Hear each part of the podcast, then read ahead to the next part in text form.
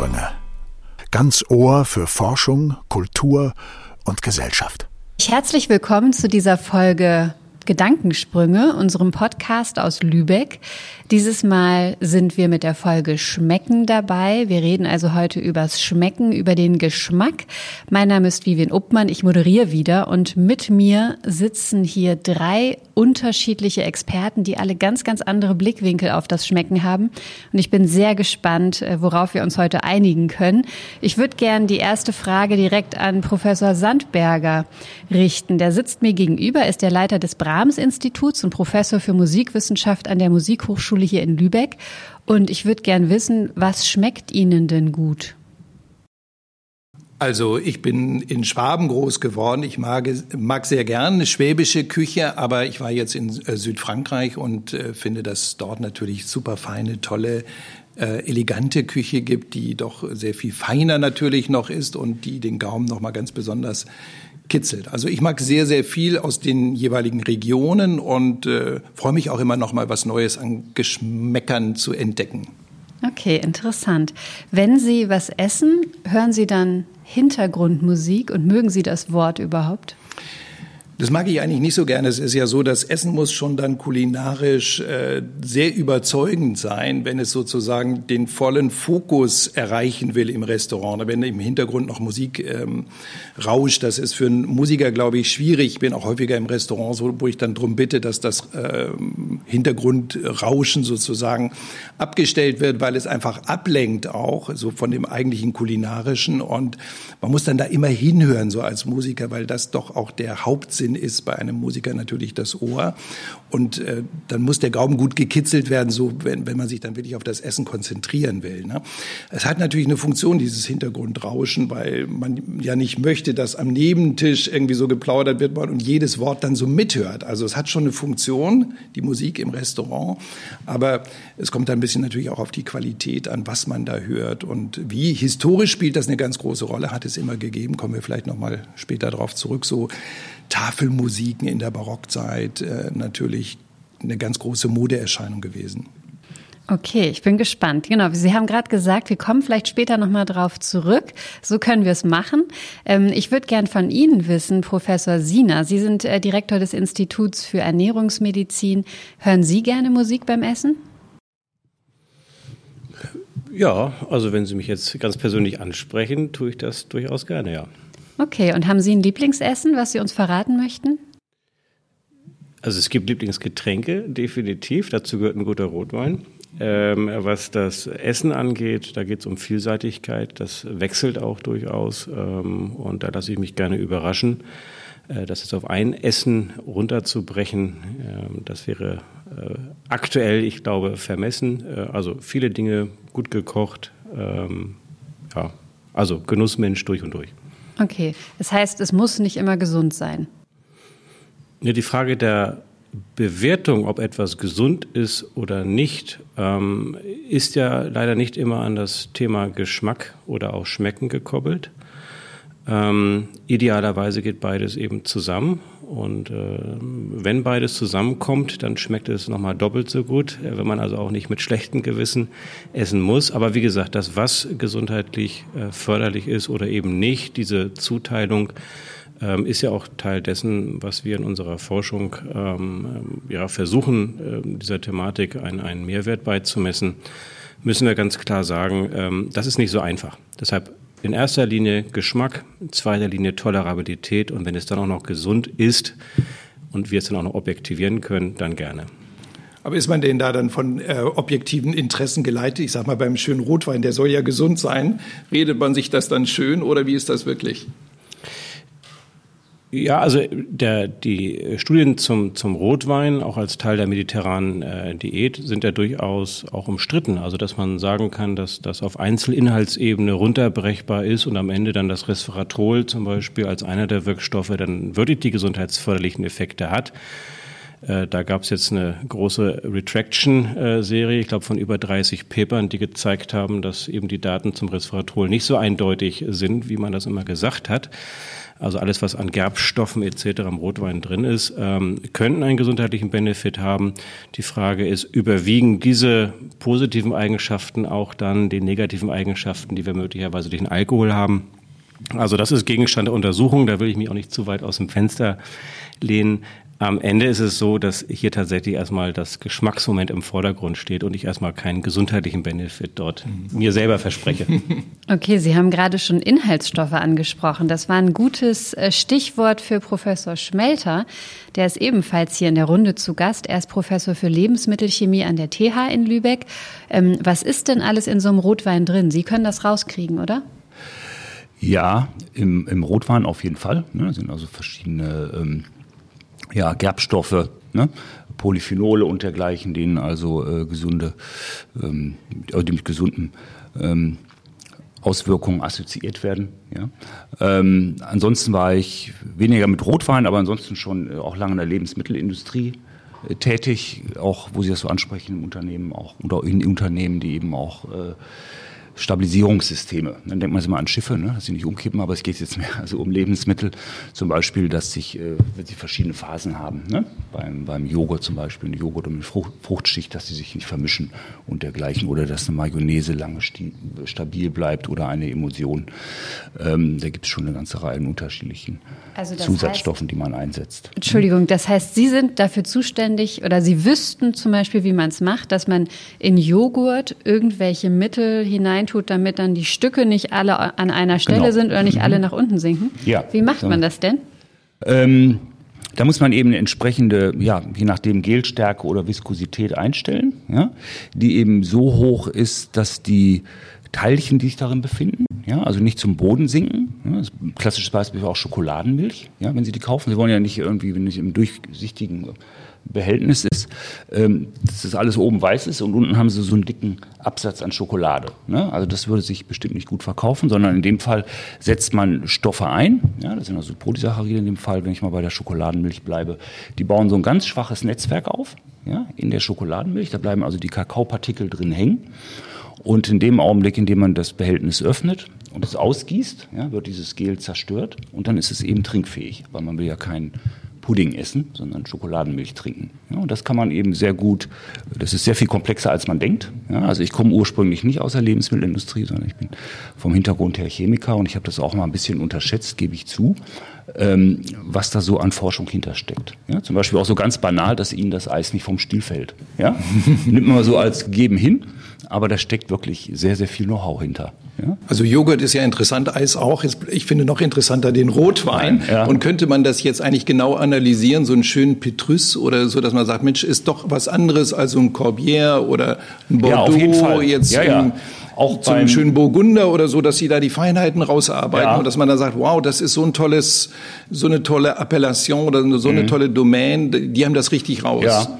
Nee, es gibt Hochschulen, die sind darauf spezialisiert. Das wird auch gemacht, auch mhm. aus einem mhm. ganz anderen Hintergrund. Ah, ja. Und dann sind wir leider wieder beim äh, Klimawandel.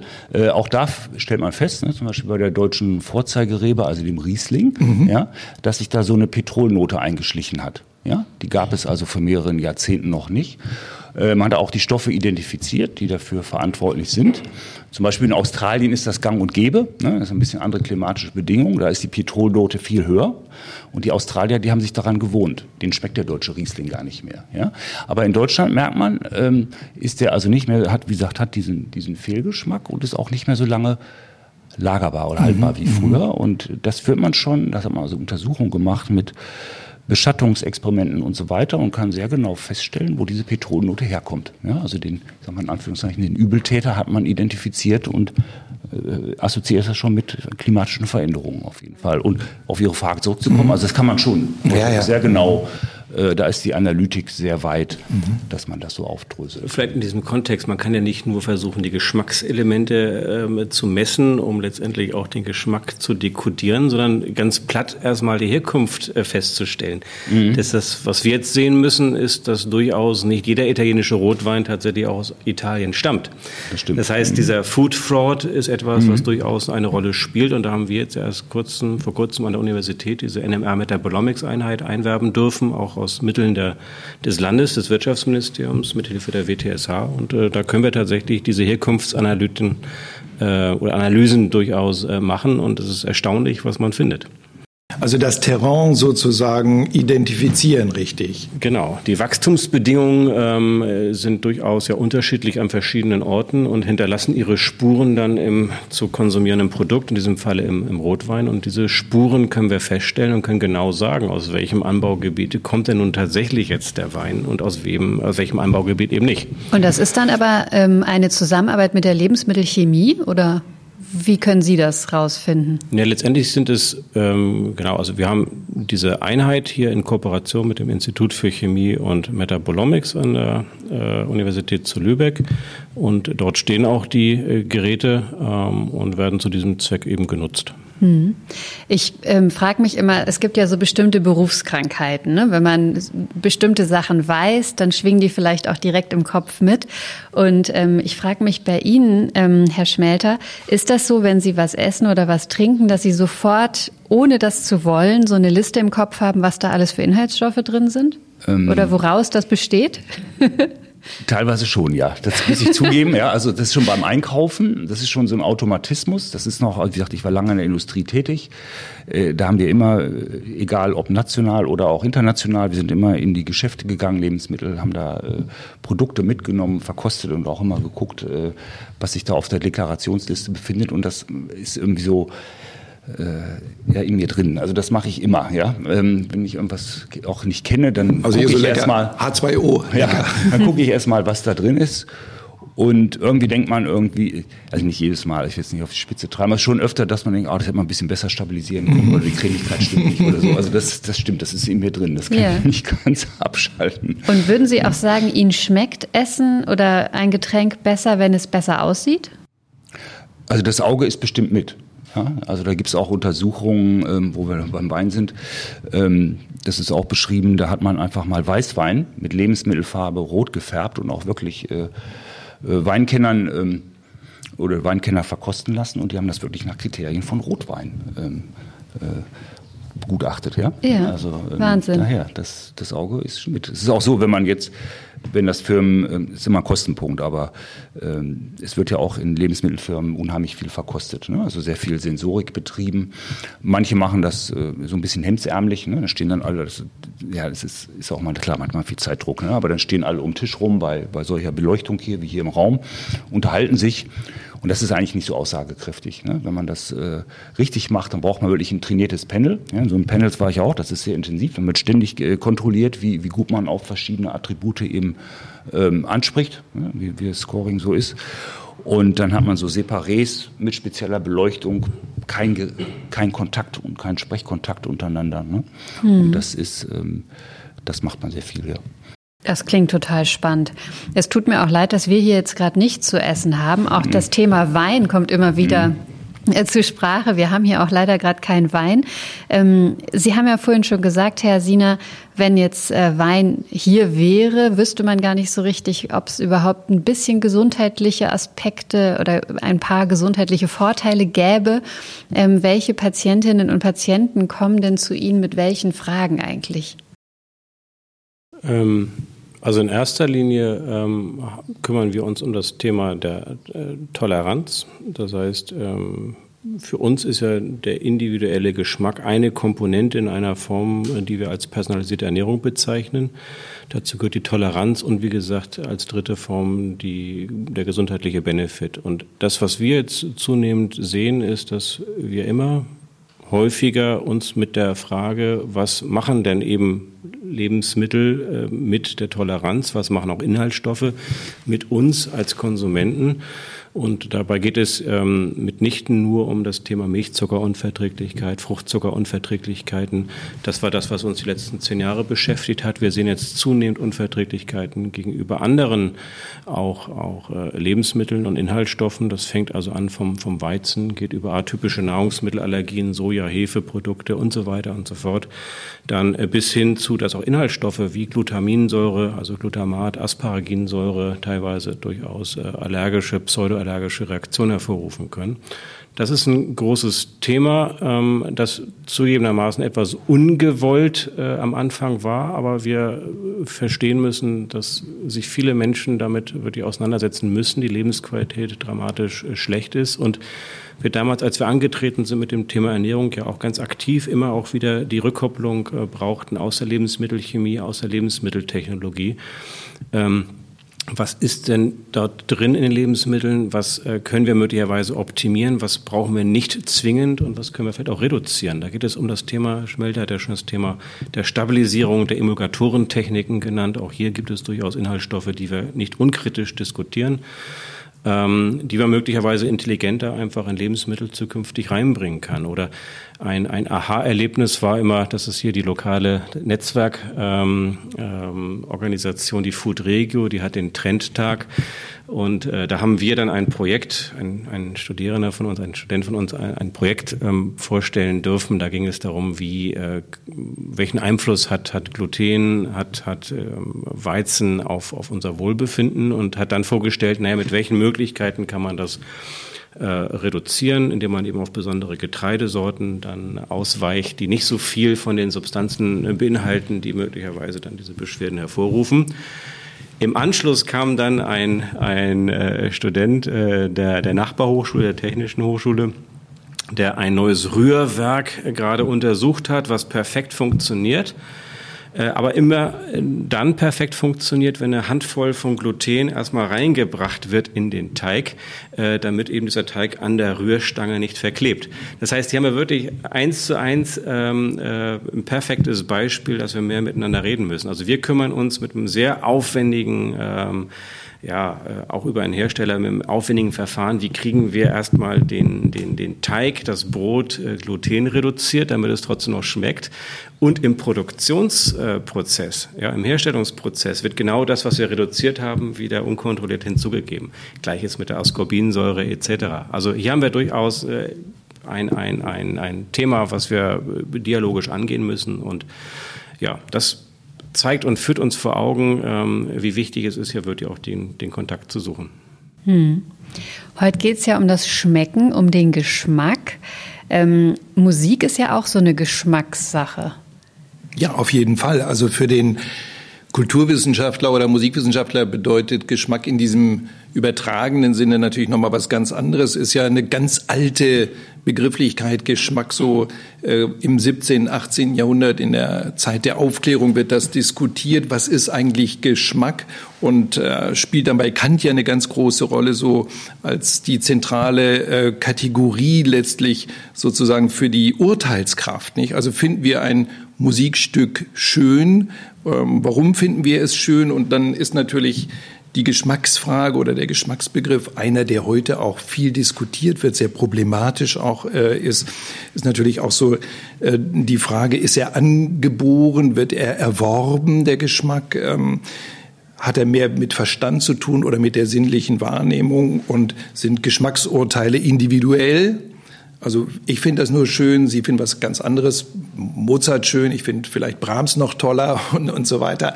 Ähm, oder sind es objektivierbare äh, Geschmacksurteile, die wir fällen? Und in der pluralistischen Gesellschaft ist natürlich unglaublich schwierig, heute überhaupt noch solche Werturteile zu setzen. Das wird natürlich äh, sehr schwierig äh, sein oder wird viel diskutiert sein, also überhaupt noch Wertigkeiten dann etwa in der Kanon-Debatte oder so spielt ja eine große Rolle. Ne? Was gehört noch zum Kanon? Was, was ist wertig? Ähm, und das hat etwas mit Geschmack zu tun. Hat natürlich auch äh, soziologische Dimensionen, nicht? Also kann, kann, man ganz leicht sehen immer an der Mode, also dass sich Gruppen bestimmt modisch kleiden, ähm, dass sie sich äh, abgrenzen und das hat eben auch durchaus auch moralische Dimensionen historisch gesehen. Also in der Aufklärung der dritte Stand hat sich anders gekleidet. Man ist eben nicht mehr adelig von Herkunft her, sondern man, man zeigt das in seiner in, in seiner Erscheinung, in, in dem, wie man auftritt, also in dem Habituellen auch. Ne? Wie man sich sozusagen gibt. Und da grenzt man sich dann von anderen sozusagen ab durch den Geschmack, den man hat, durch natürlich einen guten, den man hat. Ne? Und die anderen haben einen schlechten.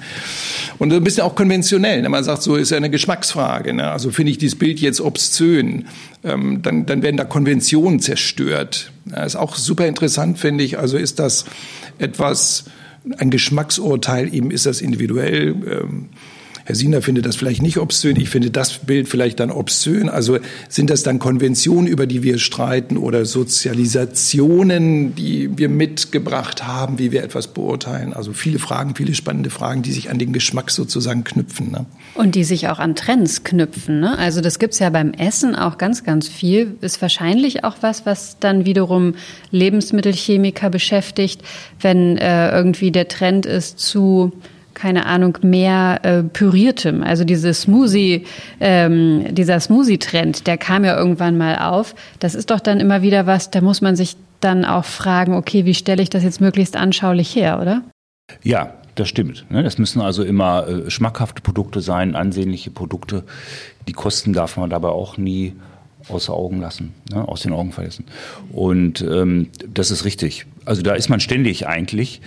Ähm, oder unterliegt einer gewissen Dynamik. Ne? Es gab ja auch vor, vor längerer Zeit hatten wir diese BSE-Krise. Ne? Da war auf einmal dann äh, ein großer Bedarf nach Gelatineersatz, ne? was gar nicht so einfach ist, ne? weil Gelatine schmilzt also ungefähr so bei der Temperatur im, im Rachen und setzt dann eben Aromastoffe frei. Das ist gar nicht so leicht durch andere Komponenten äh, nachzubauen oder dann ja Fett- und Zuckerreduktion. Auch das ist überhaupt nicht einfach. Ne? Es gibt also sehr viele kommerziell verfügbare äh, äh, Zusatzstoffe, ja, die also Fett bzw. Zucker ersetzen sollen, aber so ganz einfach ist das nicht hinzukriegen, ja, weil die haben schon so ihre, ihre Bedeutung und da ist schon sehr viel ja, Empirie und auch Know-how erforderlich, ne, um eben Lebensmittel herzustellen, die dann doch ungefähr die sensorischen und texturellen Eigenschaften haben, wie ein Lebensmittel, was eben voll Fett und Zuckergehalt hat.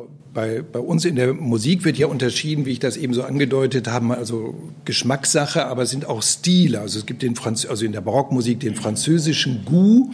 Das ist dann so badadada, also immer so richtig erhaben und mit doppelter Punktierung und richtig schöne Ouvertüren oder den äh, italienischen Gusto, also den italienischen Geschmack, so mehr konzertierend.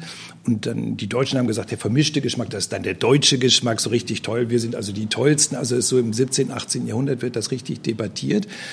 Und wenn wir jetzt die Küchen so uns ansehen, dann ist die italienische Küche ja auch ein bisschen anders als die französische und so weiter. Kann ja jetzt nicht nur an den Produkten liegen. Woher kommen da die unterschiedlichen Geschmäcker?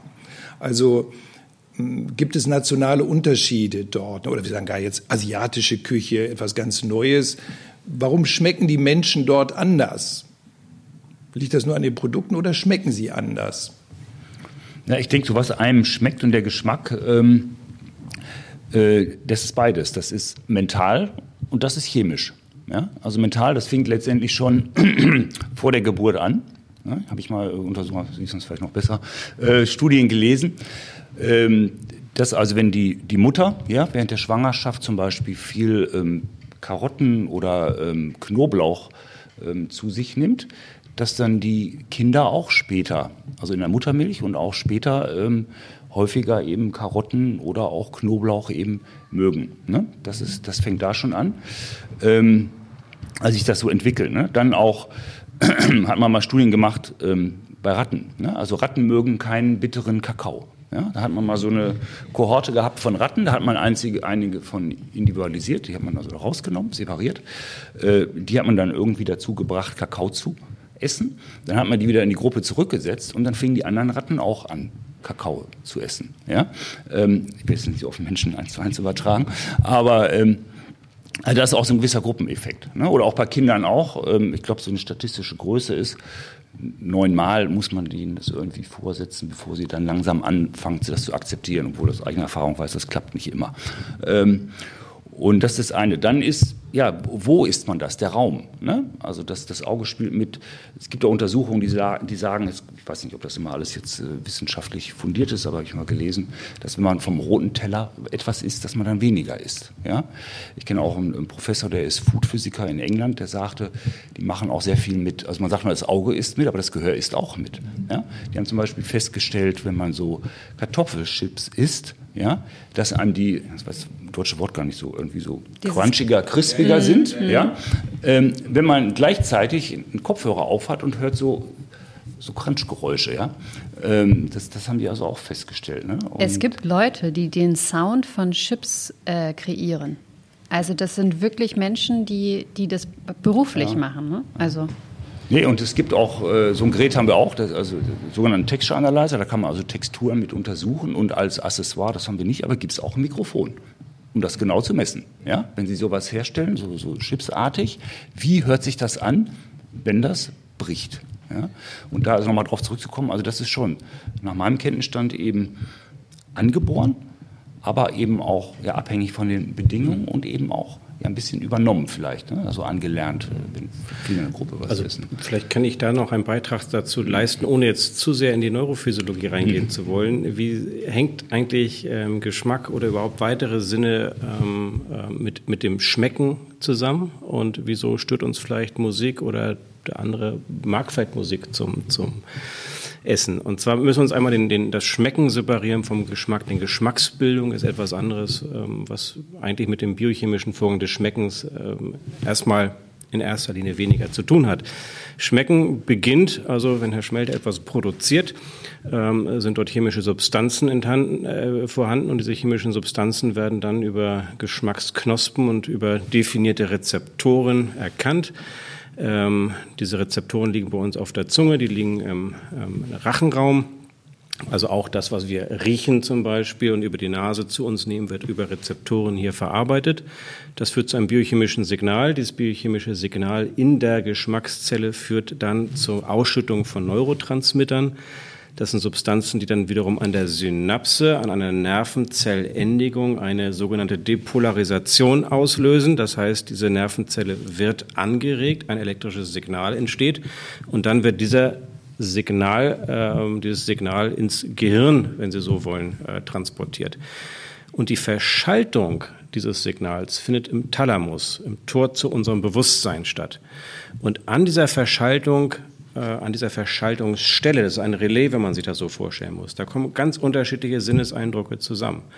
Das heißt, die Transduktion der Signale, ähm, zum Beispiel des Schmeckens, ist nicht über den siebten, äh, nicht nur über den siebten Hirnnerv, sondern auch über den neunten und zehnten Hirnnerv. Und wir wissen das eben auch gerade hier, andere Signale aus dem Hören, aus dem Temperaturempfinden, aus dem Tastempfinden, ähm, ähm, ja, aus dem Hörempfinden zusammenkommen, verschaltet werden und dann kortikal, also unsere Hirnrinde projiziert werden. Und das, was wir daraus machen, die Plastizität hinter dieser Signalverarbeitung, das ist wiederum ein Lernprozess, ist auch ein Erfahrungsprozess. Also die Frage, die sich ja tatsächlich stellt, wieso mögen wir alle gerne süß? Ja, süß ist immer etwas, was wir in der Natur brauchen als Signal, das kannst du gut essen, ja. Bitter wollen wir nicht so gerne, das hat etwas mit bakteriellem ähm, Verderb äh, zu tun, das hat etwas mit Gefahr zu tun, salzig vielleicht auch, aber süß ist äh, ja für uns alle klar, das ist etwas, was wir gerne assoziieren. Wieso? Und da wird vortrefflich darüber diskutiert, wieso das so sein könnte. Also eine der Überlegungen ist, Muttermilch zum Beispiel ist ja sehr reich an Kohlenhydraten. Kohlenhydrate sind Zucker, Zucker schmecken süß. Immer dann, wenn der Säugling zur Brust geführt wird, ähm, wird also das Verlangen nach A, Nahrungsaufnahme, aber B auch nach Ruhe, Geborgenheit letztendlich geprimt. Und das führt dann dazu, dass wir süß als sehr positiv belegen. Wir wollen also immer süß, gerade in Stresssituationen, äh, weil das uns ein Gefühl gibt der Geborgenheit, ja, der Nahrungsaufnahme, da sind wir irgendwie happy damit. Ähm, das kann ich verstärken. Also ich kann dann etwas mit äh, Musik zum Beispiel, wenn ich etwas positiv belege, kann ich das Signal, die Plastizität, die Verbindung zwischen den Synapsen im Kortex stärken, indem ich ein zusätzliches Eingangssignal mache. Auch äh, nicht nur gustatorisch, sondern eben auch das, was ich über die Nase hinzubekomme. Wenn das positiv belegt ist, sucht sich der Körper diese Verstärker und dann wollen wir eigentlich immer wieder in diesen Zustand zurück.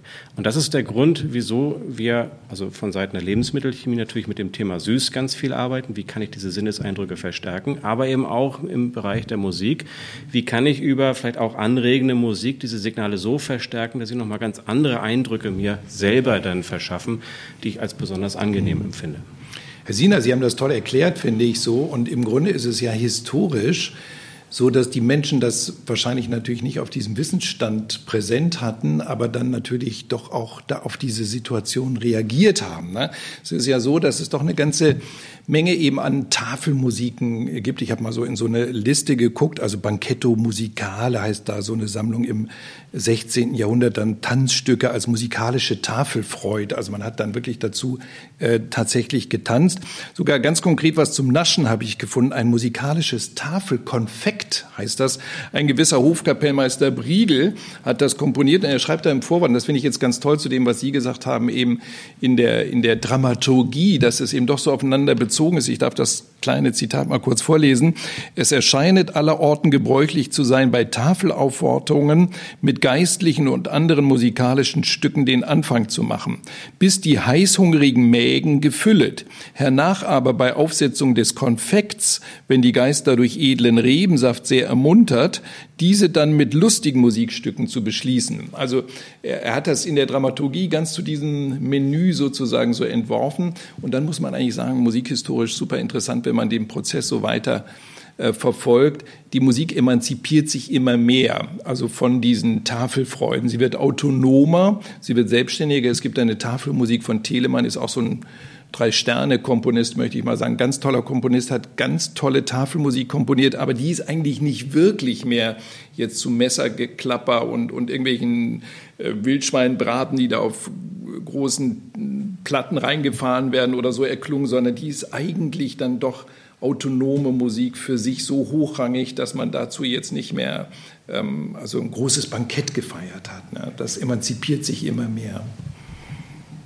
Super interessant. Ich habe äh, jetzt sofort wieder dieses, äh, dieses Bild im Kopf, welche Berufskrankheiten sofort sich abspielen und welche äh, Dinge äh, jemand dann denkt beim Essen. Sie, Sie denken dann wahrscheinlich echt auch drüber nach, so passt die Musik gerade oder nicht. Ähm, ist Ihnen das schon mal passiert, dass Sie im Takt gekaut haben dann zum Beispiel? Nee, das nicht. dann lieber gar nicht hinhören, genau. dann lieber bitten, dass es aufhört. Ich habe bei Ihnen, ähm, Herr Professor Sina, gerade gedacht, ähm, ob Ihnen dieses alles dann auch immer so bewusst ist, wenn Ihnen zum Beispiel mal etwas nicht schmeckt.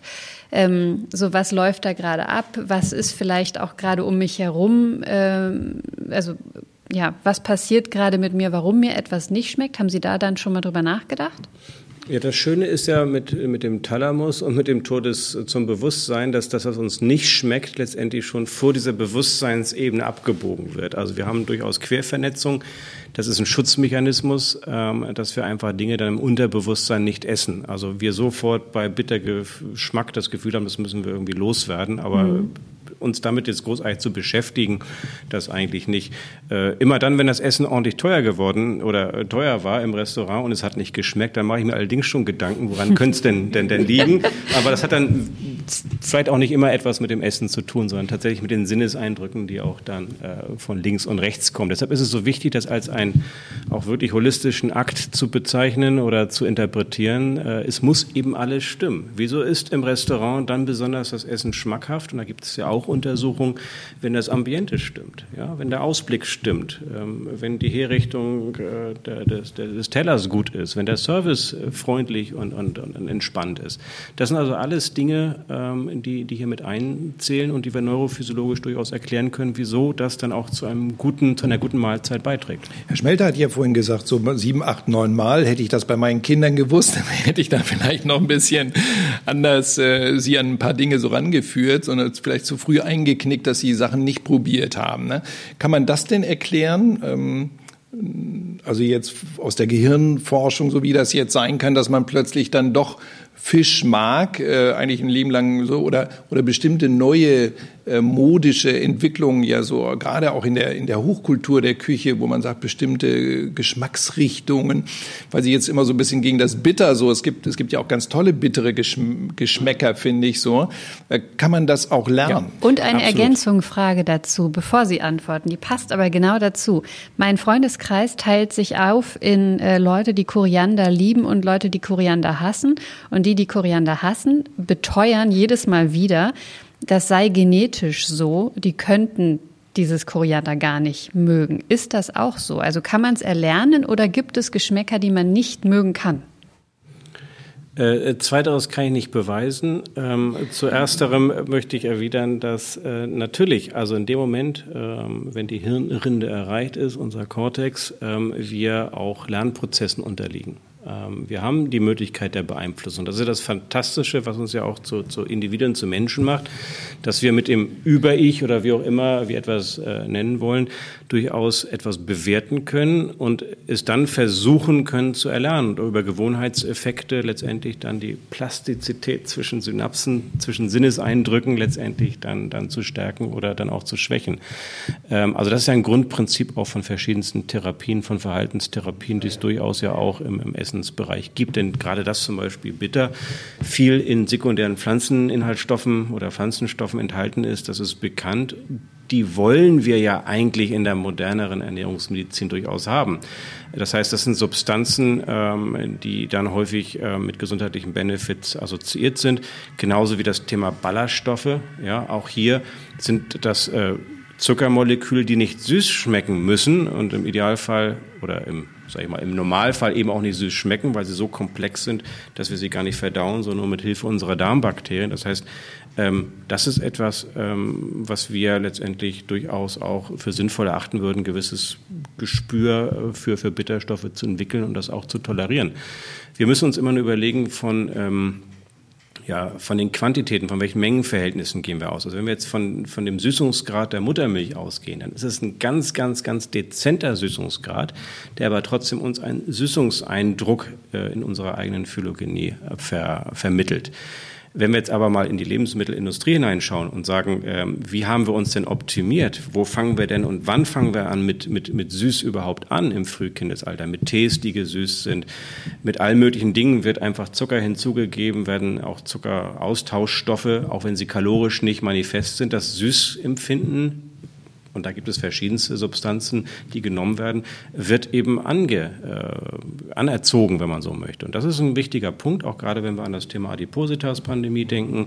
Ähm, äh, wir täten gut daran, uns, das ist meine Meinung zumindest, etwas an diese natürliche Süßung zu orientieren, die weit weniger ist als das, was wir aktuell in unseren Speisen eigentlich haben. Und wenn man mal ehrlich ist, die Optimierung, die Qualitätskontrolle was Lebensmittelprodukte angeht, ähm, ist nicht der gesundheitliche Benefit und ist auch nicht die Toleranz, sondern hier ist vor allem das dominierende Element der Geschmack. Und je süßer, desto besser. Auch das wissen wir aus Untersuchungen.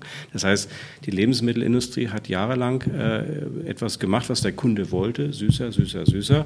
Und jetzt sind wir in einer Situation, dass wir ähm, ähm, ja, uns an etwas gewöhnt haben, wo wir sagen, da haben wir auch einen gesundheitlichen Nachteil. Das jetzt zurückzuführen, ja, das ist dann die hohe Schule.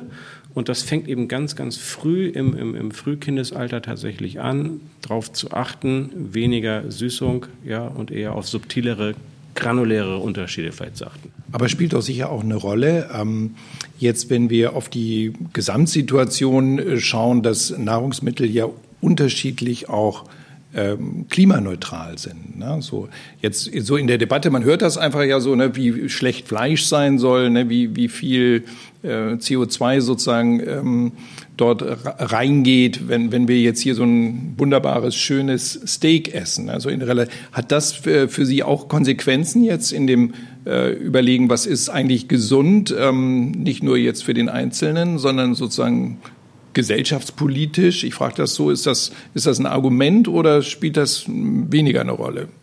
Naja, als, als Privatperson äh, kann ich das bewerten, aus wissenschaftlicher Sicht nicht, weil wir da eben keine entsprechende Expertise haben. Aber natürlich, also wenn man sich überlegt, dass der CO2 Abdruck, ähm, 35 Prozent, das ist zumindest die Zahl, die ich gehört habe, durch ähm, die Landwirtschaft produziert wird, äh, kann man schon sagen, wenn wir an der Art und Weise, wie wir auch produzieren, nichts ändern, ob es nun Viehhaltung ist, aber eben auch, wie wir dann, dann entsprechende Getreideprodukte dann verwenden, ähm, dass wir Klimaneutralität da nicht äh, erzeugen werden. Ja, das heißt, selbst wenn wir alle elektrifiziert durch die Gegend ähm, dann fahren werden, äh, das Thema Agrarwende ist etwas, was gerade auch ja sehr, sehr umfassend diskutiert wird. Hm. Das ist das eine. Zum anderen ähm, gibt es ja Ansätze, dies auch zu tun, also zu sagen Fleischersatzprodukte, da gibt es ja tolle Ansätze. die viele Pros haben, auch viele äh, Cons haben. Ähm, das muss man natürlich auch sagen. Da ist so mein Thema. Wir können natürlich ganz viel über Hülsenfrüchte nachdenken, über alternative Proteine. Äh, der Konsument muss aber mitgenommen werden, es muss schmackhaft sein und vor allem, ich sehe hier ein Problem bei der Tolerabilität, also alternative Proteine. Wenn ich jetzt mal an Soja denke, das ist äh, durchaus ein beträchtlicher Anteil meiner Patientinnen und Patienten, die kommen, die einfach kein Soja vertragen, im Sinne entweder einer Intoleranz oder auch im Sinne einer atypischen äh, Nahrungsmittelallergie. Also das sind durchaus Dinge, die wir mit von vornherein betrachten müssen. Das heißt, das, was wir für gut erachten, was jetzt CO2-Neutralität, was Klimafreundlichkeit angeht, was auch äh, Nachhaltigkeit angeht. Das muss immer im Kontext mit dem Konsumenten ähm, gesehen werden. Und auch das ist eine Diskussion, die ähm, genauso wie der gesundheitliche Benefit erst langsam startet. Ja, und ähm, da so unser ähm, Plädoyer wirklich von vornherein ist mit zu ähm, beachten, von vornherein eine ernährungsmedizinisch induzierte oder begleitete äh, Produktentwicklung zu machen. Und das gilt eben auch genauso für diese Agrarprodukte. Ja. Das sind ja aber die Wissenschaftler, finde ich, ganz wichtig, weil es geht ja im Grunde auch immer so ein bisschen drum, was sind jetzt so Fake News, was ist so, braucht man Fleisch oder nicht, ist ja so eine Debatte, ist einfach gesund ne, und ohne Fleisch, ne, also wer sich vegetarisch oder gar vegan ernährt, ne, also so in der, in der populären Debatte oft so, ist ja gar nicht gesund. Ne. Ähm, und das würde mich interessieren, wie es wirklich ist. Ja, die Wirklichkeit ist natürlich in der Wissenschaft immer etwas, was äh, relativ zu betrachten ist. Ähm, es ist so, dass wir zumindest ähm, ja, eine objektive Betrachtung vornehmen, was gibt es an Daten. Und die Daten zeigen, dass äh, Fleischprodukt ein hervorragender Proteinlieferant ist. Das heißt, die Proteinqualität, ähm, die wir in einem tierischen Produkt haben, die ähm, ist also deutlich besser als das, was wir an pflanzlichen Produkten sehen. Ob das notwendig ist für den Einzelnen, das sei erstmal dahingestellt. Auch das ist sehr, sehr individuell. Ähm, davon abgesehen gibt es eben aber Daten, ähm, was äh, möglichst gesundes Altern, wo habe ich deutlich weniger kardiovaskuläre Risiken. Das ist ja das, was uns am Ende von einem gesunden Altern abhängig äh, abhält. Das sind eben genau die Dinge, dass eine pflanzenbasierte Ernährung durchaus Vorteile hat.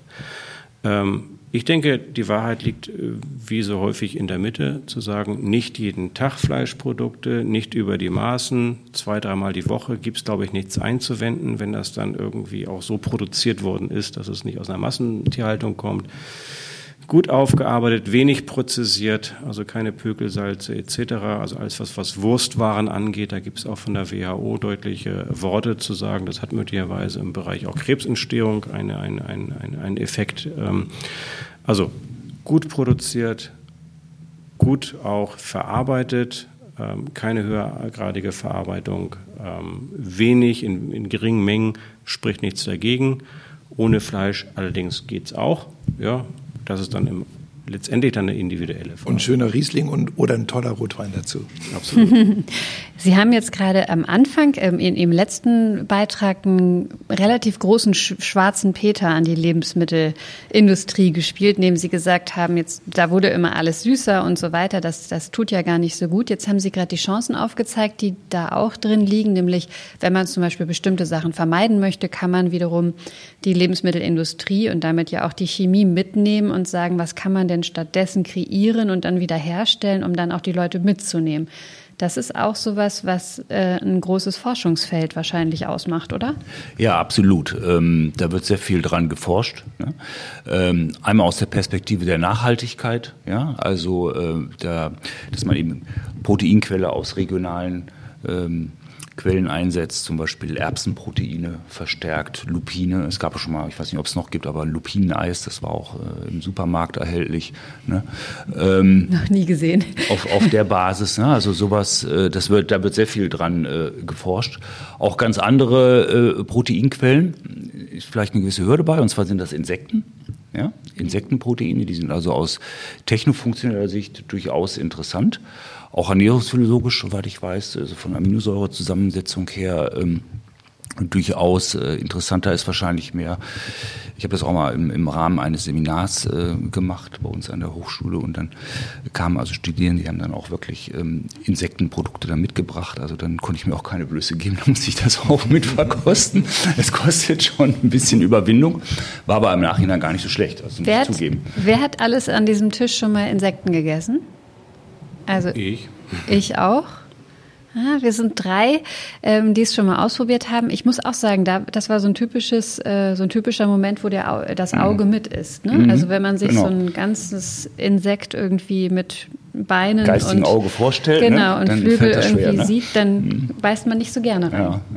Nee, aber da wird sehr viel dran geforscht. Und eben auch, was Herr Sina schon äh, andeutete, an, an Fleischersatz, ne? so auf, auf Extrusionsbasis, ähm, dann eben wieder Pflanzenproteine äh, einzusetzen, um, um äh, Fleischalternativen zu entwickeln. Nee, das ist äh, auch im deutschen Forschungsbereich ähm, wird da sehr viel, äh, das ist also ein richtiges Kernthema geworden, wird da, wird da sehr viel dran geforscht, auf jeden Fall. Super. Dann bleibt uns oder bleibt mir an dieser Stelle das Schlusswort zu sprechen. Das kann natürlich nichts anderes sein, als dass äh, wir gelernt haben, dass eigentlich alles äh, Geschmackssache ist und bleibt. Da führt kein Weg dran vorbei. Und deswegen bedenk, äh, bedanke ich mich äh, bei Ihnen dreien für Ihre Zeit heute. Äh, hoffe, Ihnen zu Hause hat es Spaß gemacht zuzuhören. Ich hoffe, Sie hatten eine angenehme Atmosphäre und ähm, würde sagen, vielen Dank. Bis zum nächsten Mal. Gedankensprünge. Ganz Ohr für Forschung, Kultur und Gesellschaft.